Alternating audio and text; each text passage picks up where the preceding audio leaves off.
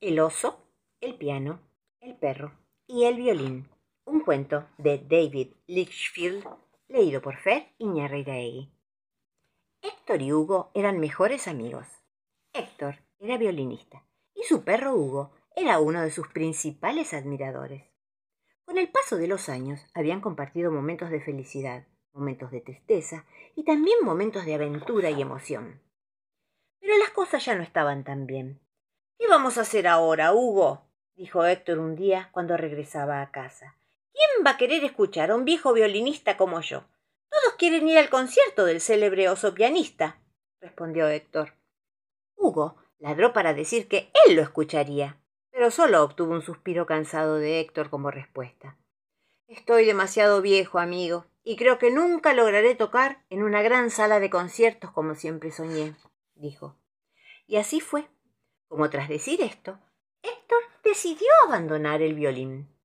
En lugar de tocar música como solía hacerlo, empezó a pasar todo el día viendo televisión, escuchando la radio, durmiendo durmiendo y durmiendo, más, más y más.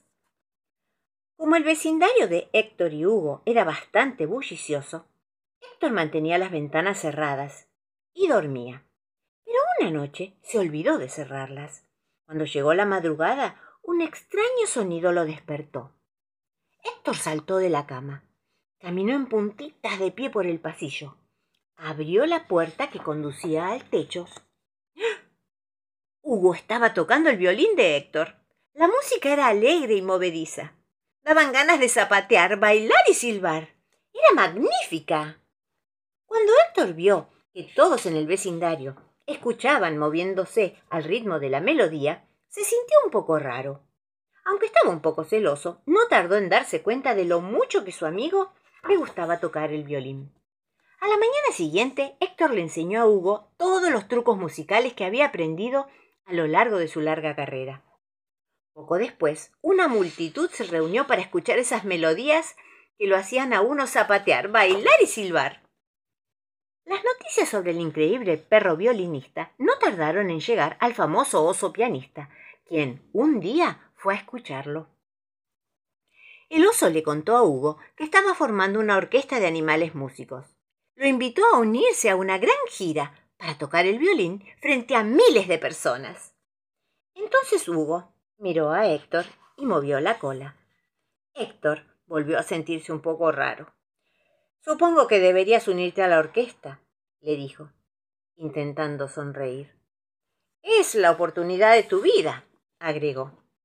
Hugo movió aún más la cola y se fue a preparar su equipaje para irse de gira con el gran Oso y su orquesta. Pero entonces Héctor empezó a decir No te vayas, no es preciso que te unas a ese grupo de tontos. No los necesitamos. Hugo apoyó la cabeza sobre el regazo de Héctor, pero éste lo alejó enojado.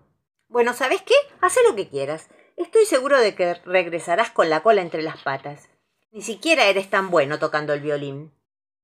Hugo tomó su maleta y se marchó. De pronto, Héctor se sintió muy arrepentido. Espera, Hugo. Espera, lo siento. gritó. Pero ya era demasiado tarde. El perro estaba en el gran micro que llevaba la orquesta del oso. Hugo recorrió el mundo entero con la gran orquesta del oso. Tocó el violín en los conciertos más espectaculares frente a multitudes de espectadores que se peleaban por conseguir entradas. Hugo era la estrella del espectáculo, y lo acompañaban el oso del piano, la jirafa con la batería y el lobo, que era un gran intérprete de contrabajo. Millones de personas en el mundo entero los vieron por televisión. Millones de personas, entre ellas Héctor. Al verlos tocar, se dio cuenta de cuánto le hacía falta la música.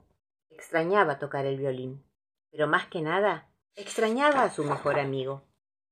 Pasaron los meses hasta que un día Héctor vio en la calle un anuncio que decía que la gran orquesta del oso pronto tocaría en la sala de conciertos de la ciudad. Héctor quería ir, pero entonces recordó todas las cosas horribles que había dicho. ¿Y si Hugo no quería verlo? Bueno, de todos modos compró una entrada. Y tuvo suerte, ya que encontró una butaca en la primera fila, justo frente al escenario. Notó que Hugo tenía un violín nuevo y se preguntó qué habría pasado con su viejo instrumento. Pero entonces la orquesta comenzó a tocar. Héctor no podía creer lo alegre y pegadiza que era esa música, tanto que daban ganas de zapatear, bailar y silbar. Era magnífica. ¡Hugo! gritó. Y continuó. ¡Soy yo! ¡Héctor!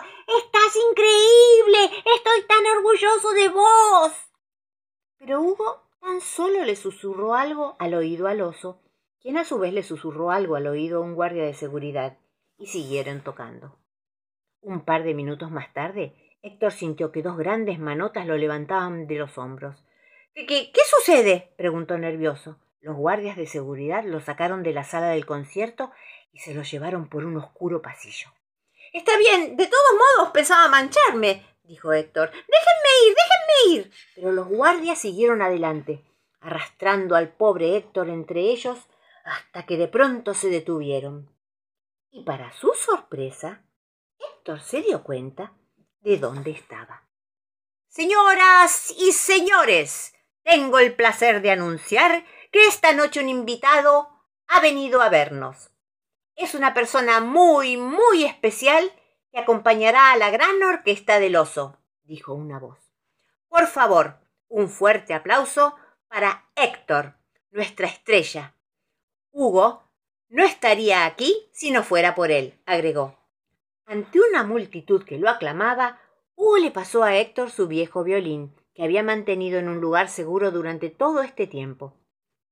El perro ladró y movió la cola de contento y cuando Héctor tomó el violín, se dio cuenta de que aunque habían compartido momentos buenos, momentos malos, y también momentos en los que había estado separados, siempre serían amigos. Porque una gran amistad, al igual que la buena música, dura toda la vida. Polen, una historia de amor, escrita por David de Cali leída por Fer Iñarreiraegui.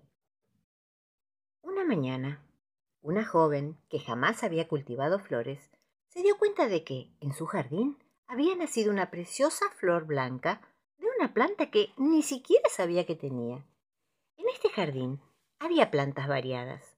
Algunas tenían pinches, otras hojas redondeadas. También había algunas con hojas largas y finas. Unas florecían y otras no pero no conocía el nombre de ninguna. Esa flor blanca sin nombre, que había aparecido de pronto, se convirtió de inmediato en su favorita.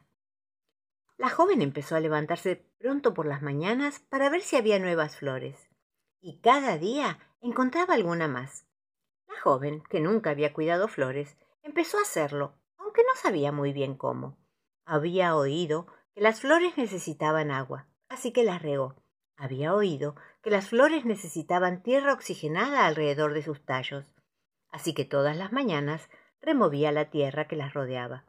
Aquellas flores blancas que florecían por la mañana, gracias a sus cuidados y atención, se convirtieron en su principal pensamiento.